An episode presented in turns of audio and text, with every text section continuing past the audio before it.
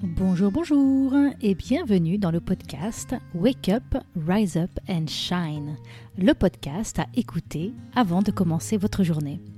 Je suis Christine Levicky, auteure des best-sellers J'arrête de râler et Wake Up, et à travers ces différents épisodes, je souhaite vous partager de nouvelles perspectives.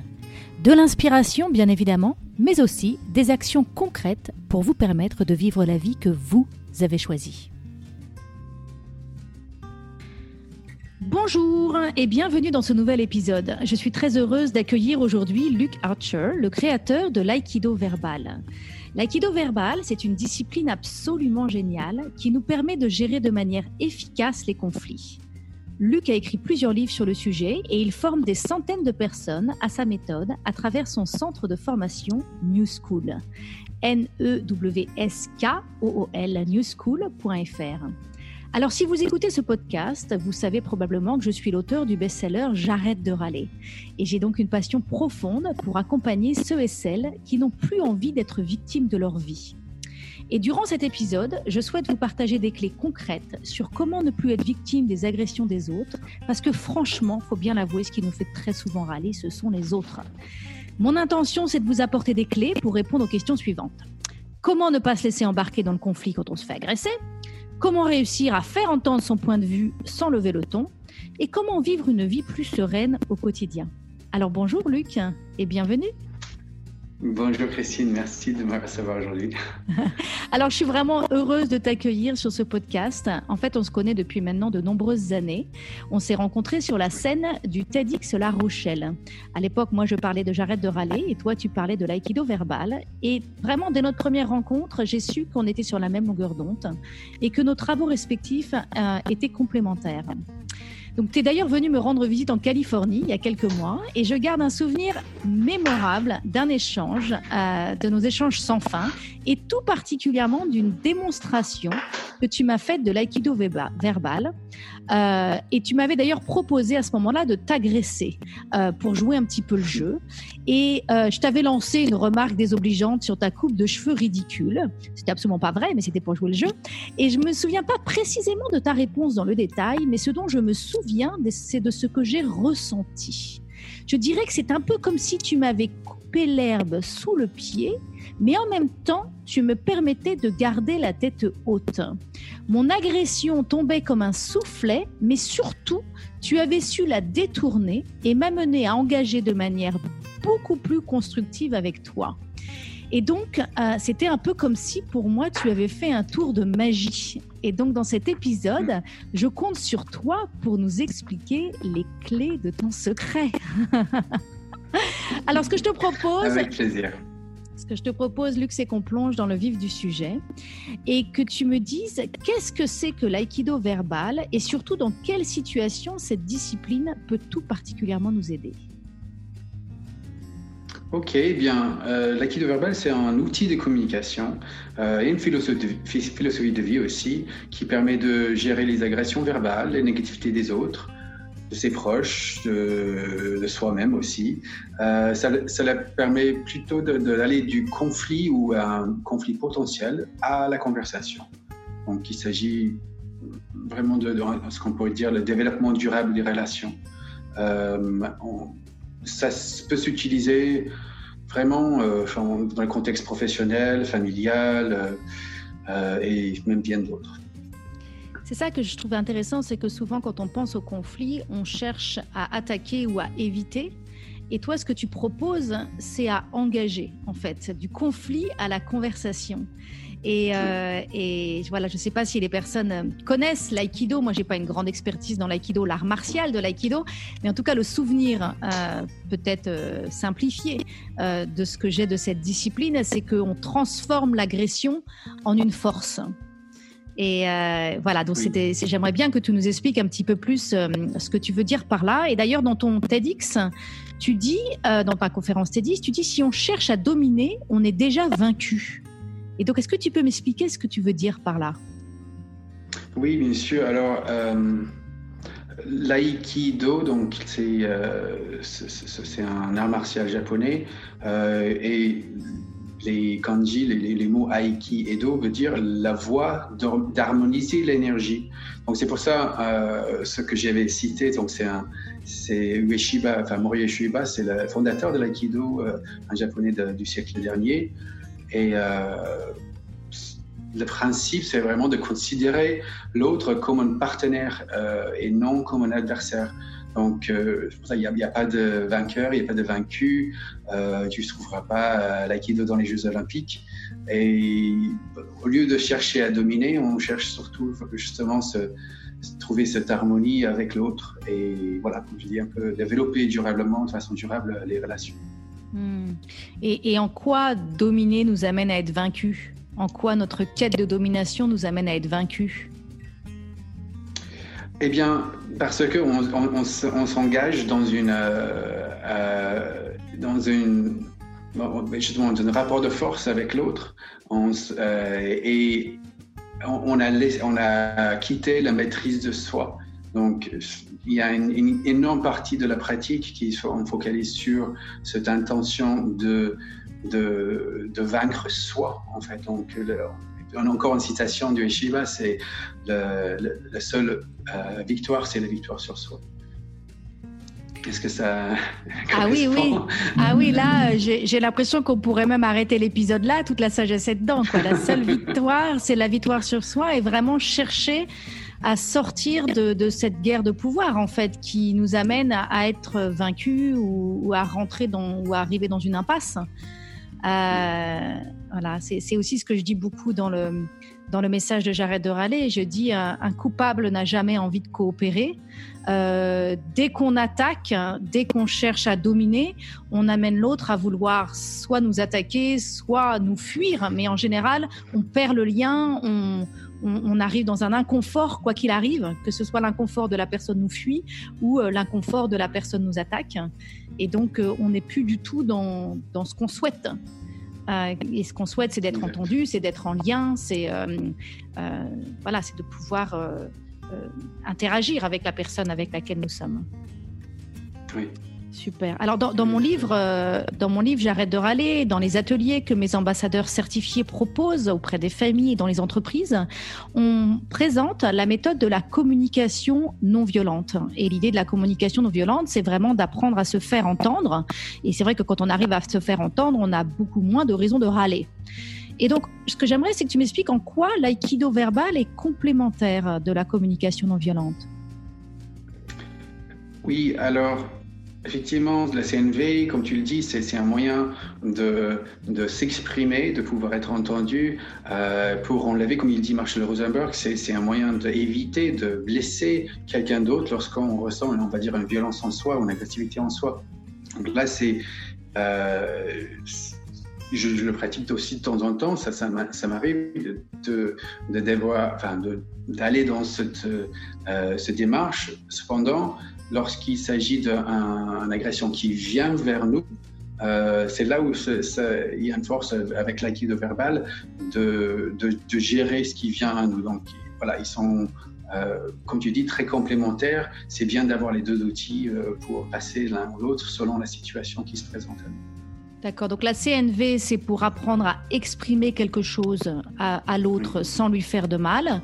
Et l'aïkido, c'est l'aïkido verbal, c'est apprendre à recevoir une agression et à transformer cette agression en une conversation. Oui, et à préserver soi et préserver l'autre à la fois, un peu comme tu évoquais tout à l'heure. Hmm. Alors, donc, dans l'aïkido verbal, il y a trois étapes. Peux-tu nous les expliquer? Mm-hmm. Oui, bien sûr. Alors, la il y a effectivement ces trois étapes. Euh, la première, c'est le sourire intérieur ou ce centrage. On peut aussi parler de confiance sereine. Mais alors, ça, c'est l'étape, on va dire, moi.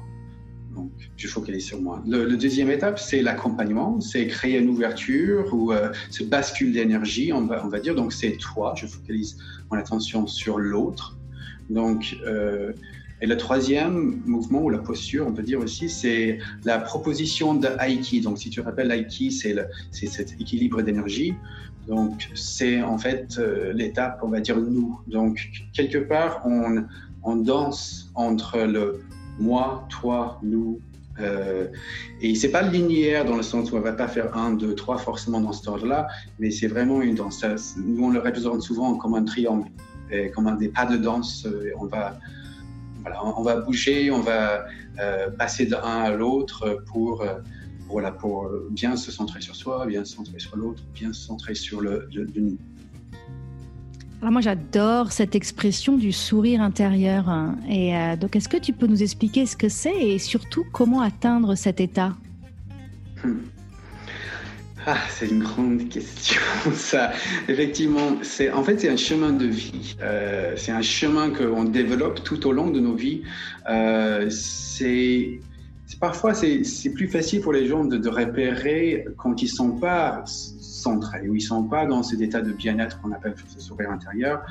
Euh, dans tous les cas, c'est euh, il y a des différentes façons de, pour chacun d'arriver à, cet état. On, essaie de, c'est un passage un peu obligatoire si on pratique euh, sans être centré ou sans, avoir ce sourire intérieur, eh bien, nos techniques ou les, les, mots qu'on va utiliser peuvent donner lieu à une escalade. Donc, le sourire intérieur, on peut y accéder vraiment par des diverses manières. Euh, moi, j'ai ma propre façon, c'est l'ancrage physique, c'est la respiration, un peu la présence corporelle. D'autres personnes vont utiliser, on va dire, une pratique de pleine méditation pleine conscience ou la sophrologie. En fait, on invite les pratiquants à venir partager leur façon d'y accéder. Moi, je, dis souvent, il y a autant de façons de se centrer qu'il y a des personnes sur la planète, voire plus. Donc, euh, c'est un chemin très personnel. Euh, et on s'entraîne régulièrement dessus dans le dojo. Euh, voilà, donc c'est. Voilà, en fait, Yushiba, il disait euh, Je suis pas toujours centré, mais c'est ma capacité de retrouver mon centre qui, compte. Donc, c'est cette, voilà, cette grande capacité que, que nous développons de façon continuelle, continuelle dans, le, dans les dojos et puis dans la vie en général. Euh, je trouve ça passionnant cette idée de euh, de dire et je le dis souvent moi aussi dans mes séminaires euh, de sortir de l'illusion qu'on peut être toujours centré. Ce qui est important, c'est pas d'être toujours centré parce que ça serait presque une illusion. Ce qui est important, c'est d'être conscient quand on ne l'est pas. Donc d'avoir l'awareness, la conscience de je ne suis pas centré, là tout de suite d'avoir des repères, des indicateurs de je ne suis pas centré et de pouvoir retrouver son centre d'avoir des outils, des pistes euh, pour pouvoir aller retrouver ce centrage. Et j'ai une question qui tu as attisé ma curiosité. C'est quoi cette histoire de dojo? Ah, bah, le dojo, c'est là c'est le lieu de pratique. Donc, effectivement, dojo, ça, ça veut dire lieu d'entraînement, quelque part. C'est pour euh, euh, un, endroit où on va euh, aller développer les, enfin, ces trois différentes postures, par exemple. Euh, on, on, parle d'un dojo de karaté, un dojo d'aïkido, etc. Mais donc c'est euh, c'est un, lieu bienveillant, on va dire, c'est où les gens sont là pour, pratiquer, pour développer. Euh, voilà, l'aïkido ou l'aïkido verbal ou l'aïkido martial, c'est une pratique qui demande un développement de réflexes. Donc, pour acquérir ces réflexes et ces, postures de, comme je dis, de, centrage ou d'écoute de l'autre ou de, savoir proposer une harmonie dans un échange.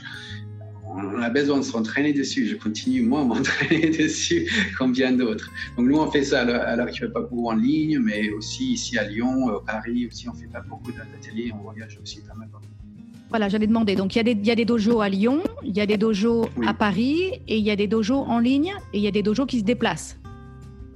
Tout à fait. Voilà, c'est exactement ça.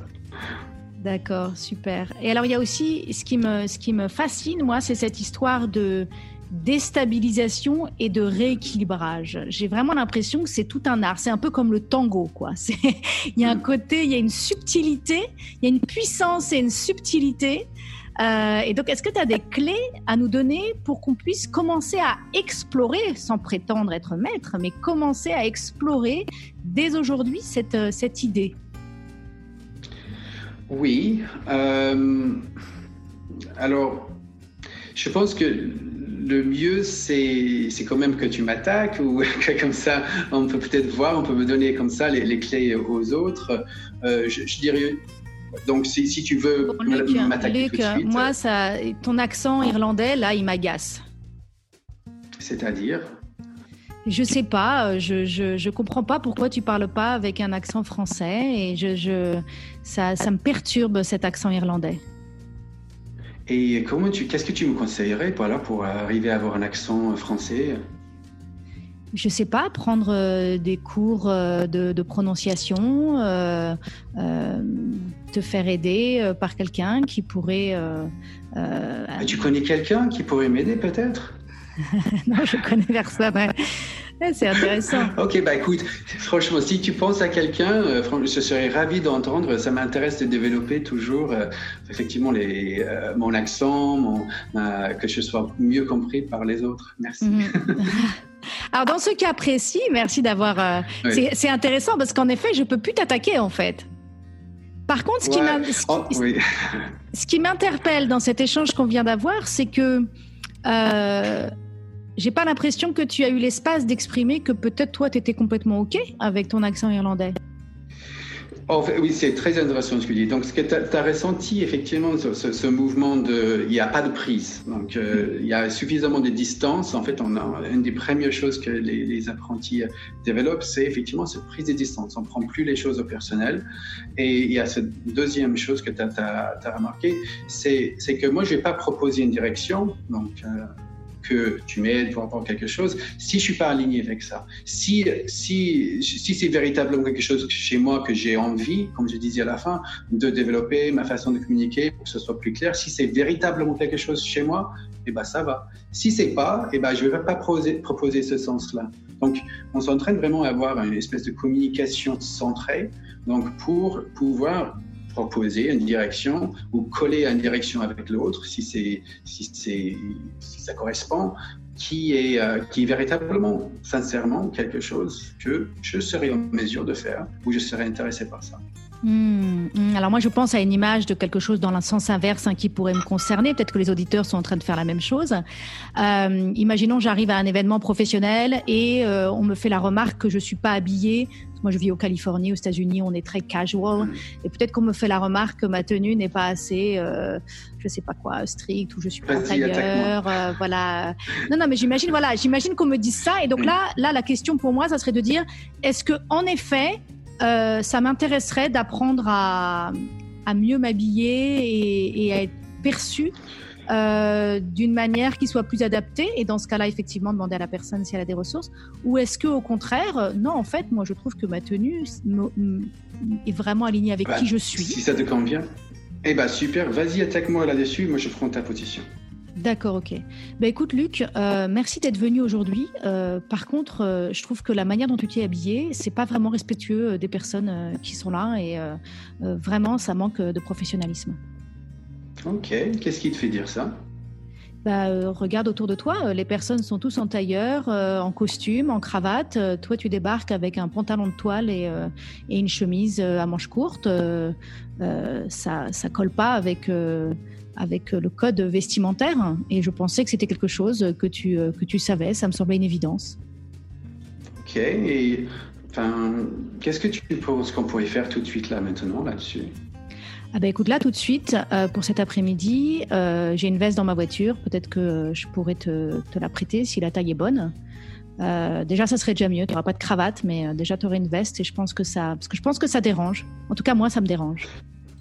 Ça dérange. Ok, bah écoute, j'entends bien. Franchement, j'apprécie cette attention à mon tenue vestimentaire et mon apparence. C'est hyper intéressant. Merci de, prêter attention à ça. Est-ce que, euh, est-ce que tu as envie d'entendre comment moi je vois les choses ou tu préfères que je t'écoute encore euh, Non, bah, vas-y, je, je, je suis prêt à écouter. Ok, ben, personnellement, moi, je, suis bien là où je suis. Euh, je, suis en phase avec mon tenue vestimentaire. Euh, cependant, si tu as des conseils à me donner, je les écouterai. D'accord, super. Non, excuse-moi, là, oui, effectivement, ça marche bien. Donc, dans un premier temps, tu m'as, tu m'as permis d'être entendu. Euh, et tu m'as permis de valider que euh, moi j'avais cette demande. Et tu as même exploré une piste pour qu'on puisse faire en sorte que ma demande soit satisfaite tout de suite maintenant. J'ai beaucoup aimé quand tu as dit tout de suite maintenant. Euh, et puis après, tu m'as demandé la permission, tu as, as validé que j'étais prêt à écouter ton point de vue. et ensuite, tu l'as exprimé. Super. Super, je trouve ça très riche, vraiment, vraiment très, très riche. Est-ce qu'il y a autre chose que tu souhaiterais partager avec nos éditeurs sur cette méthode, sur sa richesse, sur... Euh, voilà. Eh bien, on peut passer, euh, comme tu dis, les, conversations sont fins, Christine là-dessus surtout. Mais euh, bah, je dirais que je, pense que c'est important pour les gens de savoir que c'est jamais trop tard. Euh, dans une relation, quelle que soit la relation que, dans laquelle on se trouve, dès que nous, on commence à évoluer et développer nous-mêmes comme je disais, un peu des distances, un, peu de pratique de, de, euh, de, cet art. Euh, lorsque l'énergie avec laquelle on aborde la relation change, et eh ben, cette relation, elle change. Donc ça, c'est un, un, point vraiment important. Euh, aussi, je dirais que il y a une énorme puissance dans l'empathie et l'intention. Donc, toujours dans la pratique, on, on a une, on met vraiment une, un focus sur quelle est notre intention? Si notre intention, si c'est de, dominer, eh ben on est un peu à côté. Si notre intention, c'est de préserver une bonne relation avec soi, et ensuite de pouvoir partager cette relation avec l'autre et voir quelles sont les liaisons d'harmonie possibles, et ben là, on est dans une pratique. Et là, ça a une énorme puissance, cette intention-là oui, je, dis souvent, je dis souvent, moi je m'arrête souvent, notamment quand je m'apprête à râler, enfin quand il y a une situation qui me fait râler, quand il y a un irritant qui émerge, je me dis quelle est ton intention? Est-ce que ton intention c'est d'avoir raison? Est-ce que ton hmm. intention c'est de trouver une solution ou est-ce que ton intention c'est d'avoir raison? Et j'ai même en toute humilité à plusieurs reprises, je me suis surpris à me dire mon intention c'est de trouver une solution, mais d'abord j'aimerais bien avoir raison. Et j'ai dû, et j'ai dû euh, vraiment apprendre que c'était cette partie-là de d'abord, j'aimerais bien avoir raison, qui sabotait et, qu'elle est en fait, c'était ça que la bombe, la bombe, elle était là. Elle était là où ça pouvait m'exploser et mal tourner. C'était dans ce d'abord, j'aimerais avoir raison. Et, euh, là, c'est ce moment où on veut dominer. Quand on veut dominer, on est déjà vaincu. C'est ce que tu disais. Oui, oui, effectivement. Donc, c'est, on, lâche quand même, enfin, on, laisse, on va dire, notre ego à la porte lorsqu'on pratique. Et il s'agit de quand même dire, c'est plutôt être tourné vers j'ai ma vérité plutôt que j'ai raison. Donc, chacun a sa vérité. On, commence à plus, plus avoir un sens de, euh, de vérité et de pouvoir exprimer sa vérité que de dire j'ai raison. Effectivement, c'est parce que si j'ai raison, ça veut dire que quelqu'un d'autre a tort. Donc, comme tu dis, on est dans une, un, combat de, de gagnants. Euh, voilà. Donc, voilà. Et je dis, moi, voilà, un coupable n'a jamais envie de coopérer. Donc, dès que j'essaie d'avoir raison, l'autre a tort, l'autre se sent coupable, et là, c'est fini. Là, c'est fini, on n'est plus en lien, on rentre dans un conflit, on n'est plus dans la conversation. On reste dans le conflit, on, voilà, et là, il n'y a, y a pas d'issue. Et c'est très binaire aussi. Ce qui est, ce qui ce qui est dommage parfois, c'est qu'on on voit les choses de façon très binaire. Donc, raison, tort, vrai, faux, etc. Donc, si on reste un peu avec cette, cette euh, position binaire, eh bien, on, est, on, voilà, on, on évite, enfin, on n'est pas dans une, une, démarche de voir plus large que ça, qu'il y a ça existe le 1, ça existe le 0, mais il y a, une infinité entre les deux. Hmm. Donc, on peut, à explorer et puis à co-construire et à explorer avec, euh, avec hmm. nos, partenaires. Écoute Luc, moi je pourrais parler avec toi pendant des heures de ce sujet parce que c'est un sujet qui me passionne à travers mes ouvrages. Euh, et en même temps ça n'est pas possible dans ce contexte aujourd'hui tout de suite euh, sur ce podcast. Mais comment est-ce que les auditeurs peuvent en savoir plus sur ton travail? Par où est-ce qu'ils peuvent commencer pour en savoir plus? Eh bien, pour en savoir plus, aikidoverbal.com, il y a beaucoup de ressources gratuites là-dessus. Il y a de la littérature, là on peut accéder aussi aux, livres. Euh, aussi, il y a, si ça nous intéresse en formation professionnelle, comme tu l'as cité euh, tout à l'heure, newschool.fr. Voilà. Euh, mais aussi euh, pour les particuliers, on fait évidemment souvent des, ateliers ici à Lyon, à Paris. Il y a aussi euh, des ateliers en ligne. Tout ça, on, peut y trouver accès sur aikidoverbal.com ou newschool.fr. Voilà. Ah, super. Ben, écoute, vraiment un immense merci, Luc, d'avoir accepté mon, mon, invitation. Je suis vraiment, vraiment heureuse d'avoir pu, grâce à toi, partager des pistes aussi riches pour nos auditeurs. Et c'est vrai qu'il y, y, a tellement de ressources pour mieux vivre les irritants du quotidien et c'est vraiment formidable de pouvoir les transmettre à travers ce podcast. Alors maintenant, j'ai envie de me tourner vers les auditeurs et de leur dire, ben voilà, un cher auditeur, maintenant c'est à vous. Euh, ces outils sont entre vos mains et c'est à vous d'avoir l'audace euh, d'aller les découvrir, d'aller dans un dojo, de vous les approprier, d'oser changer vos réflexes et vos habitudes de fonctionnement. Comme le disait Luc, euh, l'aïkido verbal, ça se pratique. On a besoin de se sevrer de nos habitudes et de changer nos réflexes. Et donc, ça nous appelle à faire un, un travail profond de transformation intérieure. Et alors, c'est pas un travail facile, c'est pas un travail qui se fait du jour au lendemain, mais c'est vraiment un travail tellement puissant et satisfaisant. Et je vous souhaite du fond du cœur que vous osiez vous y engager. Et je peux vous assurer que vous ne le regretterez jamais. Si vous avez aimé ce podcast, abonnez-vous pour que je puisse continuer à vous apporter d'autres ressources pour vous aider à vivre pleinement la vie que vous avez choisie. Laissez-moi 5 étoiles, c'est vraiment le meilleur moyen de m'encourager et de me soutenir. Et si vous avez envie d'aller plus loin, j'ai créé pour vous un programme vidéo gratuit sur 5 jours pour vous aider à ne plus vivre votre vie à moitié endormie. Vous pourrez le trouver sur mon site internet www.christineleviki.com. À bientôt pour un autre épisode à écouter avant de commencer votre journée.